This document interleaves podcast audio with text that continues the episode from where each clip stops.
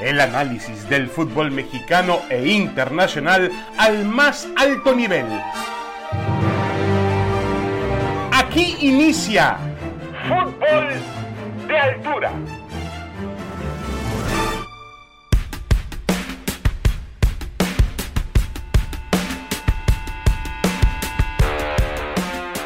Damas y caballeros, bienvenidos, bienvenidos. Aquí estamos en Fútbol de Altura, como todas las semanas, el podcast de ESPN, esta vez en compañía de Roberto Gómez Junco, a quien saludo con mucho gusto. Roberto, ¿cómo estás?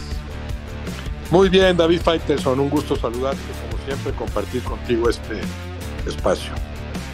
Bueno, y antes de, antes de comenzar, queremos invitarlos a que no se pierdan la Copa Conmebol Libertadores. La Copa Libertadores solo en Star Plus tendremos esta noche el juego entre el Sport Huancayo de Perú y el Nacional de Paraguay. Sport Huancayo contra Nacional de Paraguay por la Copa Libertadores en Star Plus. Bueno, hay muchos temas del fútbol mexicano, del fútbol internacional. Comenzamos por Cruz Azul, Roberto. Esta mañana eh, han amanecido algunos reportes de prensa donde se dice que la situación de Raúl Gutiérrez es insostenible y que incluso, incluso son rumores nada más, no confirmados, incluso no llegaría la paciencia de la directiva hasta el partido del domingo en Toluca. Eh, Cruz Azul tiene un punto de 12 posibles, tiene un partido pendiente en Querétaro y se empiezan a mencionar nombres. Los, nombres, pues siempre es común en Cruz Azul, su historia ha estado llena de, de, ese tipo de nombres, de ese tipo de rumores y de ese tipo también de sensaciones de, de, de realmente de inseguridad que provoca el equipo y la directiva. Eh, se habla de Juan Francisco Palencia, también se menciona por ahí la posibilidad de Ricardo el Tuca Ferretti y aparecen también otros nombres por ahí. ¿Realmente crees que llegó el momento, eh, Roberto, que ha llegado el momento en que Cruz Azul tiene que detener la continuidad de Raúl Gutiérrez? No lo sé, no lo sé. Ha sido malo el arranque. Hablamos apenas de cuatro jornadas con algunas cosas rescatables. El, segundo tiempo en Tijuana, este segundo tiempo ante eh, los Tigres, algún lapso pequeño ante el Monterrey, o sea, no, no, no todo ha sido un desastre, ¿no? El problema es que no hay una sola actuación del Cruz Azul redonda, convincente. Son lapsos de algunos partidos, pero con otros lapsos muy flojos, ¿no? Y ahí están los resultados, un empate y tres derrotas. Hay cierto aval con Raúl Gutiérrez, por lo que hizo en la temporada anterior, que sí rescató a ese equipo al que, al que tomó en el, en, el, en el suelo, ¿no? Al que tomó con un desánimo y una pobreza futbolística tremenda, ¿no? Y no porque haya sido tampoco tan malo el trabajo de Aguirre, creo que Aguirre lo intentó, eh, simplemente seguimos hablando de un Cruz Azul que no logra estructurar eh, planteles con mayor empaque, ¿no? Yo sigo viendo en el Cruz Azul el problema más arriba, ¿no? A niveles directivos. Parece que en el, Cruz Azul, pareciera que en Cruz Azul eh, eh, eh, estuviera prohibido el armar bien los equipos antes de que empiece el torneo. Siempre es sobre la marcha. Jornada 3, jornada 4 y vamos a traer a no sé quién. O ya trajimos a estos otros, pero todavía no llegó el pase y todavía no juegan. Un, un plantel muy mal estructurado que creo que tiene que ver con el desbarajuste que sigue prevaleciendo a niveles directivos, en donde yo ni siquiera sé quién es el que toma las decisiones importantes. Sí, de acuerdo. E incluso en la última época, eh, Roberto, tras la caída de Billy Álvarez de la presidencia de la cooperativa y también del equipo, pues hay que ver el tipo de desorden que ha existido con Víctor Velázquez en el sentido de que tampoco hay un orden, una estructura, han cambiado de directores deportivos, llegó, tuvieron a Jaime Ordiales, llegó eh, Álvaro Dávila, se fue Jaime Ordiales a la banca porque ni siquiera lo despidieron, lo mantuvieron como asesor del equipo. Terminó de irse Álvaro Dávila, nadie nos explicó por qué se fue Álvaro Dávila. Llegó entonces Jaime Ordiales de regreso, se va Jaime Ordiales en la selección, aparentemente colocan a Carlos López de Silanes en esa posición, ya no está Carlos López, ahora el que aparentemente toma las decisiones es el Conejo Pérez. Yo creo que con todo respeto, ningún entrenador puede con este horizonte, con este panorama, sacar a un Cruz Azul solvente y ponerlo en los primeros lugares, Roberto. Así es, así parece, ¿no? Hay que, hay que recordar cómo llegó Siboldi, cómo se fue Siboldi, cómo se fue Reynoso después de haberles dado un título. Eso que mencionas de Ordiales, que no se sabía. Ricardo Peláez. Peláez, cómo se fue, que tuvo que ver con lo de, con lo de Siboldi, cómo salió de ahí. Y Peláez se supone que llegaba a, ocupar un puesto que hasta ese momento también daba la impresión de que era como de adorno, ¿no? Eh, teníamos la impresión de que, de que esa posición en Cruz Azul, director deportivo, no trabajaba con, con, un margen de maniobra adecuado. En su momento estuvo, por ejemplo, un personaje como Benito Pardo, ¿no? Maravilloso. Jugador, magnífico personaje con el perfil idóneo y no creo que lo hayan dejado trabajar. Por ahí pasó Agustín Manso, estuvo Alberto Quintano, estuvo Eduardo de la, Torre. Eh, no, no, no, no, no, no es, es, interminable la lista y, y, no es solo que cambien mucho en esa posición y en la, la, dirección técnica, sino las formas, la forma en la que llegan y se van eh, determinados personajes, ¿no? Eso te habla de, de, de una, de una falta de, de visión, de, de estructura adecuada. No, no creo que el problema esté en la dirección técnica. Ahora, es, es lo que tienes que solucionar en el corto plazo, claro, por más que tenga cierto aval Raúl Gutiérrez, si el equipo no funciona, pues llega un momento en que tienes que tomar otra decisión, a ver si cambiando el rumbo eh, eh, salen mucho mejor las cosas, ¿no? Pero sí, a, a, nivel directivo tendrían que entender que el problema de Cruz Azul está desde arriba, ¿no? De cómo vas estructurando, cómo vas planificando cada torneo, eh, una y otra vez con técnicos que llegan muy limitados en ese sentido, con un margen de maniobra escaso. Sí, y tú mencionas eh, la época aquella de de tantos directores deportivos que han pasado por ahí. Eh, hay una diferencia importante en cuanto a esta época. Eh, mira, eh, obviamente Billy Álvarez tiene sus defectos y tiene también una persecución muy importante con respecto a la justicia y lo tendrá que resolver él. Pero en temas de fútbol, Billy Álvarez conocía la cancha.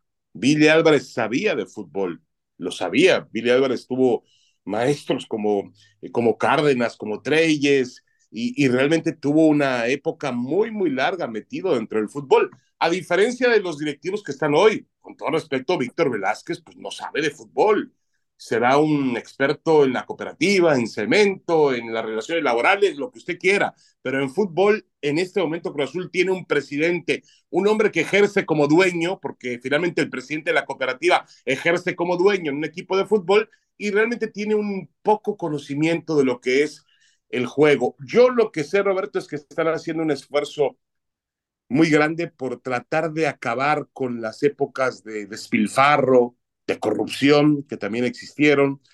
Y bueno, eh, y yo insisto, Cruz Azul es así, de pronto eh, aparece la posibilidad de un cambio de entrenador y ya tiene el Conejo Pérez pues un candidato que sería su amigo Juan Francisco Palencia, ya aparece por ahí que algunos promotores quieren meter al turco Mohamed y la directiva, en este caso Víctor Velázquez, el deseo sería Ricardo Tuca Ferretti. Pero yo creo que Raúl Gutiérrez, y estoy en ese, en ese sentido con, con lo que decía Roberto, tiene apenas cuatro fechas disputadas, tuvo crédito, tiene el crédito la temporada anterior, me parecería muy precipitado no darle ni siquiera la oportunidad de salir el domingo a disputar el partido contra el Toluca en la, en la bombonera. ¿Ves, eh, Roberto, a este equipo de Cruz Azul con la capacidad, con los futbolistas necesarios para poder contender por el título?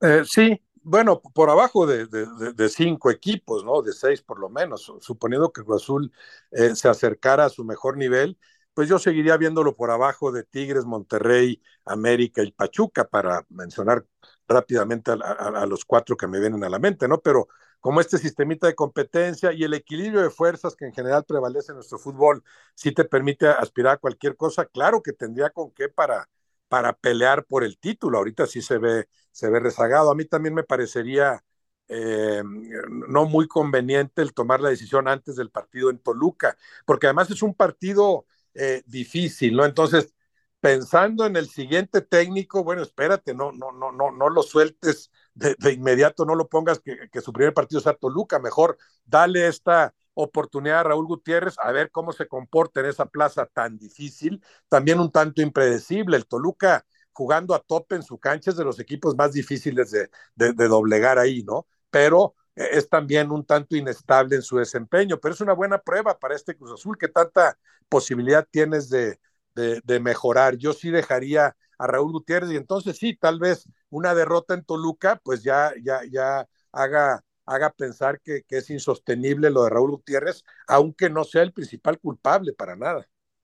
Sí, de acuerdo, de acuerdo. Yo creo que finalmente em, habrá que, eh, obviamente, entender las, las consecuencias que tiene este, esta situación siempre de, de zozobra que tiene Cruz Azul a nivel directivo y que finalmente se tiene que manifestar en el equipo de fútbol. Ahora, de que tiene plantel, tiene un plantel, de que tiene un entrenador que me parece que sabe de fútbol y que, y que puede hacer el trabajo de Raúl Gutiérrez, creo que también lo tiene. Vamos a ver si cómo sale Cruz Azul de este tema. Por cierto, hablando de Cruz Azul, uno de sus entrenadores, pues vamos a ver ya más llamativos, sobre todo fue por aquella época terrible que con una situación que cambió su vida, cuando fue secuestrado saliendo del campo de la Noria.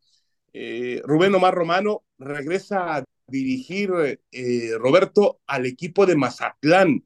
Realmente una, una labor complicada para Romano. A mí en lo personal me gusta como entrenador, es una gran persona, lo conocimos en diferentes equipos del fútbol mexicano, un técnico formado en México, obviamente. Em, pero bueno, es un reto difícil para Romano sacar adelante este Mazatlán. Sí, dificilísimo, pero es una muy buena noticia para el Mazatlán, por, porque Rubén Omar Romano es un buen técnico, y buena noticia también para él, porque tenía rato de no dirigir, ¿no? Yo, yo sí creo que, que, Romano es un técnico al que eh, la Liga MX le, debe un título, ¿no? hizo lo suficiente como para merecer algún título. Tuvo grandes campañas con el Atlas, una sobre todo muy buena, con Morelia en una final, y, y sobre todo con el Santos Laguna, aquella que pierde increíblemente en Toluca, ¿no? Esa final en la que yo creo que el Santos fue mejor que el Toluca en su cancha, empatan, sigue siendo mejor en los tiempos extras, siguen empatados y en los penales está dos arriba el, el, Santos Laguna increíblemente, con que metas uno de estos dos te coronas. Bueno, fallaron esos dos y fallaron un tercero en el alargue para que el Toluca se, se coronara, ¿no? Desde ahí ese fue un golpe anímico tremendo para Romano y después lo que mencionas, con Cruz Azul estaba realizando una excelente campaña cuando viene esa circunstancia, lo más delicado que ha vivido él ya no como ya no como futbolista, sino como persona, ¿no? Entonces se interrumpe eso que estaba haciendo también un magnífico trabajo. Otra oportunidad para que dirija Romano, obviamente se le va a seguir debiendo el título, a, a, este equipo no llegas a pelear por ningún título, ¿no? Con este Mazatlán tan limitado. Llegas para ver si eludes una de las multas. En este momento Mazatlán pagaría la, tercera multa, ¿no? La, tercera menos fuerte de las multas, tratarán de, de, eludirlo con Romano. Me parece una buena noticia para ambos, para el Mazatlán y para él. Sí, sí, sí, de acuerdo. Vamos a ver cómo, cómo eh, esta que parece o podría ser una de las últimas oportunidades en su carrera, la puede llevar adelante Rubén Omar Romano. Por cierto, el dueño del equipo, Ricardo Salinas Pliego, que es un, pues un hombre, vamos a llamarle muy eh, cercano a las redes sociales, sobre todo a Twitter, muy activo en las redes sociales, al estilo de lo que era, con un estilo muy parecido a lo que era el expresidente de Estados Unidos, Donald Trump, porque finalmente así hay, hay, hay maneras de, de hacer las cosas. Ha dicho Roberto ya amenazado que ya cambió al entrenador, yo no sé si lo cambió él o no lo cambió él, tampoco sé si ha visto algún partido del Mazatlán esta temporada, pero advierte que ahora va por los futbolistas y por los que sean responsables si el equipo no funciona. Bueno, pues sí, como mensaje está bien. sabemos que, que Ricardo Salinas Pliego no, no, es, no es muy futbolero, que digamos. Lo importante es ahí que, que te asesores de, de gente que le sepa, ¿no? Que las decisiones la toma, la toma gente que sepa. Eh, el Mazatlán también en gran parte vive con esto de, de, que ya, de que no hay descenso, ¿no? Fue de las plazas favorecidas en ese sentido. No hay descenso. ¿Cuánto me cuesta la multa? Bueno, pues me costaría más reforzar este equipo. Te voy pagando la multa como, como, como, pues, como sea, ¿no? No pierdes tanto dinero como, como perderías con una franquicia que de primera división pasara a la división de ascenso, que ahorita ni siquiera de eso es, ¿no? Entonces, eh, eh, en ese sentido, sí, se necesita, se necesita un poco más de, de, ambición, aspirar a mejores cosas, no conformarte con decir le invierto, le invierto menos o pago la multa en lugar de reforzar al equipo como se debe. Claro, ese es uno de los caminos, reforzarlo. La otra es trabajar en fuerzas básicas, etcétera. En ese sentido, bueno, es, es, incipiente este equipo. Lo, lamentable en su momento fue que, que, al Morelia simplemente lo desapareciera, ¿no? Nos vamos a Mazatlán, te llamas distinto, te vistes distinto y te vas a vivir a otro lado, ¿no? no sé, no sé, no me acuerdo cuántos jugadores permanecieron. Sí, sí, no, es nada fácil la situación. Y ahorita estaba pensando, David, e, en Romano, eh, que te digo que, que, la liga le debe un, bueno, ya quedó a deberle un título, ¿no? Creo, creo, que sí trabajó como para merecerlo. Y me viene a la mente también Tomás Boy, pues que ya se quedó sin título porque tienen ciertas coincidencias, ¿no? Tomás Boy también era un magnífico director técnico, también eh, terminó dirigiendo al Mazatlán y no lo hizo mal había tenido también muy buenas campañas en Morelia, tuvo una gran campaña en el, con el Atlas y, también Dirigió, y también dirigió al Cruz Azul, o sea, muchos equipos que han compartido Romano y, Tomás Boy como directores técnicos, además hablamos de dos extraordinarios futbolistas, ¿no? A, Tomás Boy, por desgracia, bueno, pues ya, ya, ya le quedó esa materia pendiente, ya, ya ahí queda lo que hizo, sobre todo como jugador, y Romano, ojalá esta fuera una oportunidad de, reinstalarse como técnico, porque yo sí creo que sigue teniendo muchas cosas buenas que aportarle al fútbol mexicano. Sí, finalmente dos entrenadores a los que siempre les gustó, bueno, en el caso de Tomás le gustaba y a, Romano le gusta, que sus equipos sean atractivos en el campo de juego, que se, sean abiertos, que sean, intenten ofender. Yo creo que mm, es verdad, todavía me acuerdo aquel fallo terrible de Vicente Matías Buoso en la bombonera, cuando prácticamente abanicó el balón y tenía para definir el campeonato de Santos con Rubén Omar Romano en la banca, el trabajo que hizo también en Morelia. Es, eh, Romano es un buen entrenador, le falta así un título, vamos a ver si, si finalmente lo, lo puede conseguir en un equipo, en una plaza realmente pues me parece muy llamativa para el fútbol mexicano. Aquí pasó lo que pasa siempre, Roberto, y que se esconde, se tapa. El gobierno dijo, quiero fútbol, construyó un estadio, le dio facilidades al dueño del equipo, no, el dueño del equipo no paga renta, no paga luz, le dieron hasta, me parece que le dieron por ahí hasta algunos terrenos y algunos locales para que ponga, eh, su, para que su negocio eh, se impulse en Mazatlán o sea, le dieron todas las facilidades para llevar el fútbol y es una pena que esté realmente en ese tipo de situación, ¿no? Y si hubiese descenso como tenía que haber descenso, pues el Mazatlán ya estaría en otra, en otra dimensión seguramente, bajo otro tipo de presión. Pero bueno, esta es una de las razones por las cuales el fútbol mexicano tiene que pensar ya, ya en eh, activar el ascenso y el descenso, porque la liga pierde presión competitiva. Por más que se les cobre un, em, una multa, por más que se les cobre eso, al final del día no tienen temor, el, temor de perder mucho dinero porque una franquicia vale eh, X dinero en X plata en, primera división y obviamente en la segunda división pues se devalúa por completo. Vamos a ver qué pasa con Mazatlán y con Rubén Omar Romado. Hacemos una pequeña pausa y vamos a regresar, Roberto, para seguir platicando aquí en eh, Fútbol de Altura. Tenemos todavía temas interesantes, pasaremos por el fútbol mexicano, las Chivas, el América y por supuesto también estaremos em, pendientes del fútbol internacional. Está la polémica del Manchester City, el fair play financiero, la amenaza de la Liga Premier de ir a fondo. Y recuerden, esta noche la Copa Libertadores, la Copa Conmebol Libertadores en la pantalla de Star Plus. Los esperamos con el juego entre el Sport Huancayo de Perú y el Nacional de Paraguay. Ya volvemos.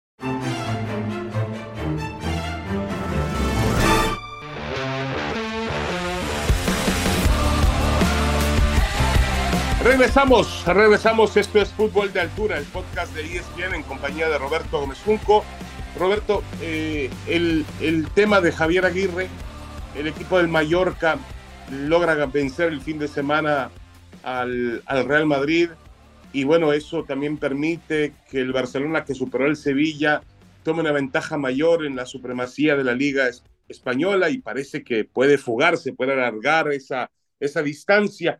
Pero hablando específicamente de Javier Aguirre, que tiene 61 años de edad, si no me equivoco, cumplidos en diciembre, Es increíble.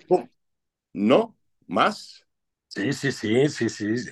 No le llevo tanto, pues yo, yo en su momento creo que le llevaba, yo le llevaba dos años. Ya me estás diciendo que le llevo cinco o seis, bueno, no sé. No, no, no, no, no, no, tienes razón. nació en 1958, tiene 64 años. Ándale, ¿Puede ser? Sí, exactamente. Correcto. pero lo que, años menor que, yo. Sí. Correcto, pero lo que voy es cómo ha alargado su trayectoria en el fútbol de España, ¿no? Y con éxito al final del día. No, excelente, excelente lo que sigue haciendo en España. Bueno, eh, la, capacidad de, Aguirre es incuestionable, ¿no? Yo, yo siempre respeto especialmente a los técnicos que saben hablar, ¿no? Y, Aguirre en ese sentido es un ejemplo maravilloso en el, en el fútbol mexicano, porque hay técnicos que a lo mejor saben pero, pero después cantinflean y no les entiendes y dices, pero ¿cómo puedes dirigir? ¿Cómo te entienden tus jugadores? ¿no? Eso, eso, es, eso es algo que hay que elevar en México. Claro, no se trata nada más de hablar bonito, no, no, no, es, pero es una de las facetas que debe cubrir un técnico y la cubre con creces Javier Aguirre, ¿no? Y lo que ha hecho en España, pues ahí está, no, no hay técnico mexicano que pueda competir en ese sentido en cuanto a la imagen eh, internacional. Desgraciadamente Aguirre no le fue bien con el Monterrey en su reto más, reciente acá, con un plantel muy poderoso, reto acá en, acá en México, y no sé si, si por lo mismo debamos suponer que, que es un técnico muy hecho para estos equipos de media tabla o de más abajo que pelean por, por sobrevivir, ¿no? Con la mentalidad que, que siempre ha distinguido a Javier Aguirre como, como jugador y ahora como director técnico. Sí, digamos que, por ejemplo, en España él es un especialista en esta clase de equipos. Ahí comenzó su carrera con una situación similar en el 2002 con el Osasuna de Pamplona, donde mucha gente decía que va, es un equipo del fondo de la tabla, va a descender, y hizo, e hizo un trabajo maravilloso en el, en el Osasuna pero eh, cuando viene a México se, se le reacomoda de acuerdo a su, a su jerarquía y dice, no, vas a dirigir un equipo de primer nivel, el más rico de todos, el más poderoso de todos y el que tiene que ganar el título sí o sí, el Monterrey, y no le va bien. Finalmente así es el fútbol y creo que Javier Aguirre también es un ejemplo para muchos entrenadores mexicanos porque al final del día abandonó esa zona de confort, abandonó la comodidad de casa, tenía, siempre ha tenido grandes, grandes ofertas para, para volverlo. La tuvo en Monterrey, que lo convirtió en el técnico mexicano mejor pagado de todos los tiempos. Eh, pero así ha tenido muchas ofertas para mantenerse en el fútbol mexicano. Lo que sí me parece eh, ya un poco tarde, Roberto, es para incluir, como algunos quieren hacerlo, a Javier Aguirre en esa larga, larguísima lista de candidatos o precandidatos que hay para dirigir a la selección mexicana de fútbol. Yo creo que Aguirre, y él lo ha dicho en entrevistas, el desgaste que tuvo como entrenador de la selección mexicana en dos etapas diferentes fue el más duro que tuvo que afrontar en toda su carrera. Sí, por lo mismo, no, no, creo que tenga ya la motivación ni ese aliciente, ¿verdad? Porque es, es un objetivo legítimo que pueden plantearse muchos técnicos. Yo quiero llegar a dirigir a la selección. Bueno, él ya lo hizo y lo hizo en dos copas del mundo, ¿no? Entonces, yo, yo no creo que tenga para nada ese, ese acicate. Sí, claro que tendrían que incluirlo en cualquier lista. Si ya, si ya incluyeron a Diego Coca, gran técnico, extraordinario lo que hizo con el Atlas, pero creo que todavía no con las calificaciones como para ponerlo a la altura de ese Javier Aguirre, o de Ferretti, o de Miguel Herrera, o del mismo Almada, ¿no? Entonces, si ya, incluiste a Coca, bueno, claro que Aguirre tendría que estar mucho más arriba, como también estaría arriba en estos momentos Ignacio Ambriz, por hablar de gente que dirige acá en México. Sí, Aguirre sería un candidato natural, no creo que lo estén contemplando, porque además saben que a él difícilmente le interesará regresar a la selección mexicana. Correcto. Bueno, pasemos a temas eh, internacionales. Eh, se ha anunciado esta, esta semana, Roberto, que mm, Sudamérica, en este caso la Comebol, países de la Comebol, Argentina, eh, Uruguay, Paraguay, Chile, levantan la mano para organizar el Mundial del 2030. Tendrán que pelear contra muchas candidaturas. Está también la de España, Portugal, Ucrania, está también la de Arabia Saudita, que quiere hacer los, el Mundial. Eh, hay, hay muchos, muchos este, que realmente levantan la mano para esa escena mundialista. Ahora, eh, yo creo que sería un mundial eh, fantástico por la pasión, lo acabamos de ver con la selección argentina, campeona del mundo, por la pasión con, con la que se vive el fútbol en, en esa parte del mundo. Pero el problema tiene que ver con los estadios, los estadios de, y lo vemos ahora en la Copa Libertadores, salvo los estadios brasileños que fueron remozados para y fueron construidos también para el Mundial de 2014, para, las, para los Juegos Olímpicos del 2016, los estadios en Argentina, en Uruguay, en Paraguay y en Chile se caen de viejos, son viejos y además son como, a veces creo que el aficionado de esos equipos dice, bueno, es mi monumento y no lo toques y no quiero que le hagas absolutamente nada, tiene el sabor de que yo quiero de mi equipo de fútbol, pasa con la bombonera de boca, le meten eh, una mano de pintura, una manita de gato, como se dice por ahí, pero sigue siendo la misma bombonera que no se adecua a los tiempos que vivimos actualmente y sobre todo lo que vimos recientemente en el Mundial de Qatar, Roberto. Bueno, a, los parámetros que ha ido estableciendo la, propia FIFA, ¿no? A mí también me encantan esos, esos estadios tan, tan futboleros, esos estadios sudamericanos. Yo sí creo que ahí se podría jugar una Copa del Mundo, pero claro, eh, bajo otras circunstancias, sí, tendrías que, cambiar el chip, ¿verdad? Olvídate de, los, de los grandes estadios a todo lujo en Doha o en su momento en Seúl, en, en, Japón y Corea, ¿no? Sería otro tipo de concepto. Yo, yo no sé por dónde se vaya la FIFA, ¿no? Porque aquí estoy viendo yo dos extremos, ¿no? Uno, esto que acaba de suceder en Doha, que como planificación, como organización, fue un mundial impecable, lo, lo, mejor que, que hemos visto. Y hablamos de ocho estadios en una sola zona metropolitana con la facilidad que eso implica para los propios participantes, menos desgaste para los futbolistas. Aquí vamos a jugar todos en este lapso de 40 días o casi 40 días. Y la otra es siguiente mundial en tres países. Imagínate territorialmente la diferencia que habrá México, Canadá y Estados Unidos con lo que fue el mundial de Doha. Entre esos dos extremos yo no sé hacia dónde se vaya la FIFA. Parece que se está yendo hacia esto de, de que, de que dos o tres países compartan la organización del Mundial, pero yo no sé si con lo que vieron en Doha empiecen a pensar en esa otra posibilidad. ¿Por qué no vemos qué ciudades son capaces, así como los Juegos Olímpicos, de realizar una Copa del Mundo? ¿Qué ciudades en el mundo me pueden ofrecer ocho estadios y todas las facilidades que, que se requieren para llevar a cabo un evento mundialista? Sí, de acuerdo, de acuerdo contigo. Eh, digo, por ejemplo, el área metropolitana de, Buenos Aires ofrece una gran cantidad de estadios, pero hay que ver cuáles realmente pueden ser utilizados para una Copa del Mundo. El estadio de River Plate, el estadio del barrio de Núñez, el Monumental, pues prácticamente no ha cambiado nada desde la final de 1978. Eh, eh, y, y, bueno, en Paraguay no creo que la situación sea mejor, en Chile eh, quizá un poco ha avanzado un poquito más, aunque el Estadio Nacional sigue siendo un estadio realmente al estilo antiguo, incómodo, medio peligroso. Em, igual en, en, Montevideo, el Estadio Centenario sí es una joya, pero tampoco está a la altura de lo que vamos a ver también en el 2026 en Estados Unidos, Roberto. Vamos a ver estadios fantásticos. Sí, sí, sí, pero también distancias enormes, ¿no? Yo, yo, diría, a, mí me encantaría que fuera, que no se incluyeran tantos países. Imagínate lo que tú mencionas, dos ciudades, olvídate dos países, dos ciudades, además por su cercanía, Buenos Aires y Montevideo. Tiene cada uno para ponerme cuatro estadios, o uno cinco y el otro tres, uno seis, con lo elemental para llevar a cabo una Copa del Mundo. Bueno, pues lo hacemos, sería maravilloso un mundial en esas dos ciudades nada más, ¿no? Ya hablar de que, bueno, vénganse Argentina, Uruguay, Paraguay, Chile y, a ver quién se apunta, pues sí, sí se me hace excesivo, ¿no? Como lo de Europa también, España y Portugal, maravilloso. Están incluyendo a Ucrania, creo que en el mismo paquete, pues, pues no le veo mucho sentido, ¿no? Sí, por algún tema político, supongo yo, por la situación que se vive en Ucrania, ¿no? E incorporarlo a, a un, a un evento mundial. Obviamente un país, bueno, no sabemos qué pasará de aquí al, al 2030.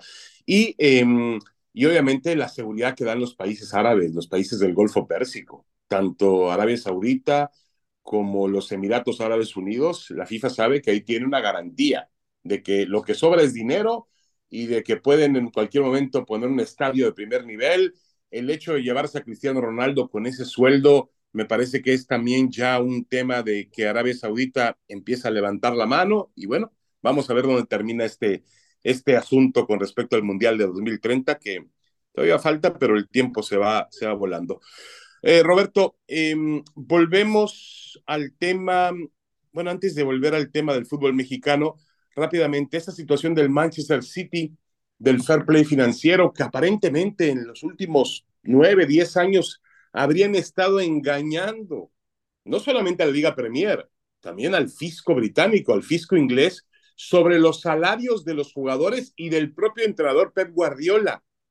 Es una situación realmente grave. Eh, ¿Esto podría, crees que podría afectar al, al, Manchester City en la ilusión que tiene este equipo, que ha jugado bien al fútbol, que ha tenido sus momentos brillantes en las últimas temporadas, también irregulares, como ha sucedido en las últimas, eh, en las últimas semanas, pero lo que busca el Manchester City es ganar la, la Liga de Campeones de Europa. ¿Esta situación puede perjudicarle? No, pues claro, claro que puede perjudicarle, ¿no? Eh, eh, no, no, conozco bien los detalles, ¿no? Pero si estás vulnerando reglas claramente establecidas, pues te atienes a las consecuencias, ¿no? La Premier League, con, la importancia que tiene como liga, tal vez la liga más poderosa en el, e, en el mundo, pues sí es muy importante que, que dé la imagen de cierta limpieza, de cierta transparencia, y podrá ser el City o el United o el Arsenal o el Chelsea o el Liverpool y tienes que atenerte a las reglas a las que se atienen todos, ¿no? No, no sé en qué termine esto y estarán pensando cómo le hago para mandar un mensaje muy claro en ese sentido, pero tampoco afectar tanto a un equipo tan importante, ¿no? Me imagino que están, que están en medio, pero, pero si tienen que optar por alguna, por supuesto que debe ser la de se cumplen las reglas y te atienes a, a las consecuencias y a los castigos si las vulneraste. Sí, dice por, según explicó la competición en un comunicado, estoy leyendo un periódico inglés, el Manchester City no proporcionó información veraz sobre diferentes temas como el sueldo del entrenador durante cuatro años, los ingresos del club, incluidos patrocinios, además de no haber cumplido la regulación de la UEFA en cuanto al fair play financiero y licencia, ni de la Premier League en cuanto a beneficio y sostenibilidad. La Liga Premier acusa al club inglés de no haber dado la información y documentos necesarios. ahí está el tema que va, va creciendo. Y ya que estamos en Europa, rápidamente tocamos el, el tema de la Liga en España. 53 puntos para el, para el Barcelona. El Madrid tiene 45. Hay una diferencia ahí de 8 puntos. Quedan muchos por disputarse, pero aquí también habrá que tomar en cuenta que el Madrid estará ocupado muy pronto con el tema de Liverpool en la Liga de Campeones de Europa y que el Barcelona tiene que jugar Europa League, pero puede concentrarse más en, en la liga. Y en este momento Barcelona está jugando mejor que el Real Madrid. Eh, Roberto, ¿tú ves definida la situación en España? No, no definida, pero sí muy cerca de definirse.